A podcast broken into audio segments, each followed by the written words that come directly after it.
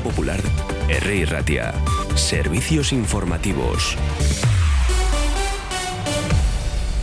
Son las 12 del mediodía, comenzamos recordando, porque ahora tenemos una temperatura de 24 grados, incluso con alguna décima 4, pero el cambio será brusco esta misma tarde porque mm, está prevista una galerna que nos va a visitar con vientos de más de 60 kilómetros hora y un descenso de la temperatura de hasta 10 grados. El aviso en principio se activará a las 6 de la tarde y finalizará a las 9 de la noche. Además, les contamos, queda en libertad el segundo de los detenidos por agresión sexual al menos seis menores en Galdacao. Ya saben que en las últimas horas conocíamos que había en la zona, en la zona de Galdacao, dos detenidos. Deberá comparecer, eso sí, ante el juzgado de manera periódica. Hoy estamos recordando 15 de febrero que es el Día Internacional del Cáncer Infantil. Hemos hablado con Ainhoa Fernández, coordinadora de Aspanovas, y también hemos hablado con Laura Hueso, presidenta de UMEKIN. Es la Federación Vasca de Asociaciones de Padres y Madres de Niños, Niñas y Adolescentes con Cáncer. Laura nos da este testimonio. Yo siempre el 15 de febrero a lo que me suelo dedicar es a hablar mucho del tema y sobre todo a quitar el estigma y el miedo porque pues me gustaría que fuera una enfermedad en la que se hablara abiertamente, que la gente eh, no se pegara codazos cuando vea a un niño caldito por ahí, simplemente pues que pues que, que es la realidad, que es lo que hay, que el, cáncer de los niños existe, pero pues que se puede curar y que hay que eh, hay que seguir eh, aportando para la investigación, para que el día de mañana todavía se curen más y simplemente quitarles estigma y ese miedo. Y así el día de mañana, pues cuando a un padre le digan que su hijo tiene leucemia, por ejemplo, pues diga, joe, pues, pues qué mala suerte, pero bueno, vamos a luchar y no pase tanto miedo como por ejemplo pasé yo. Testimonio en primera persona. El Ayuntamiento de Bilbao abre el plazo para la solicitud de ayudas de emergencia social, las conocidas AES. Juan Ibarreche, concejal de Acción Social.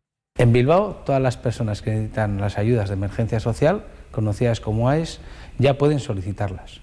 Contamos con cerca de 8 millones de euros concedidos por el Gobierno vasco para los hogares que requieren ayudas para cubrir gastos generados en la vivienda y para necesidades primarias sanitarias como óptica, odontología, psicología, logopeda, atención temprana o farmacia, y de alimentación también, entre otros conceptos.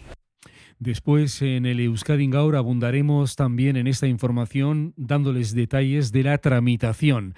Además, si nos quedamos en Bilbao, también contarles que alcanza el cuarto puesto como mejor ciudad eh, europea de gran tamaño para la atracción de inversión extranjera, según el diario Financial Times. Nos lo cuenta Xavier Ochandiano, concejal de Desarrollo Económico. Es muy gratificante que Bilbao sea reconocida como cuarta mejor ciudad europea de gran tamaño en atracción de inversión extranjera directa. Supone un sello de calidad al trabajo que seguimos realizando en materia de promoción económica, especialmente para avanzar en el desarrollo del Distrito Urbano de Innovación de Zorrozaurre.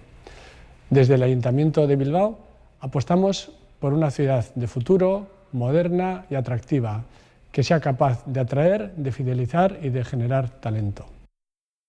Además, también les contamos que esta mañana se ha presentado en el Museo Engem de Bilbao, ha presentado la propia Pinacoteca, Signos y Objetos Arte Pop de la colección Guggenheim, una exposición patrocinada por BBK que pone de relieve el profundo compromiso de la Fundación Guggenheim con este movimiento artístico. Ha sido en el auditorio del museo, ha estado Erri Ratia Radio Popular en esa presentación y también en el informativo de la UNA les haremos los detalles de esta nueva exposición.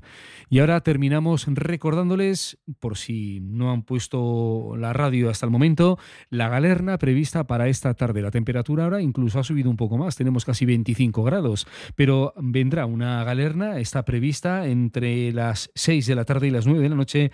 El Departamento Vasco de Seguridad activará el aviso amarillo. Durante la tarde-noche se producirá un giro a noroeste que se irá propagando de oeste a este por todo el litoral y por tanto habrá que tener especial cuidado si efectivamente viene con esa fuerza con descenso de hasta 10 grados, algo habitual cuando nos visita un tipo de galerna de esas características. Fenómeno meteorológico de aquí, del País Vasco. Las 12 y 5 minutos del mediodía, la una más noticias.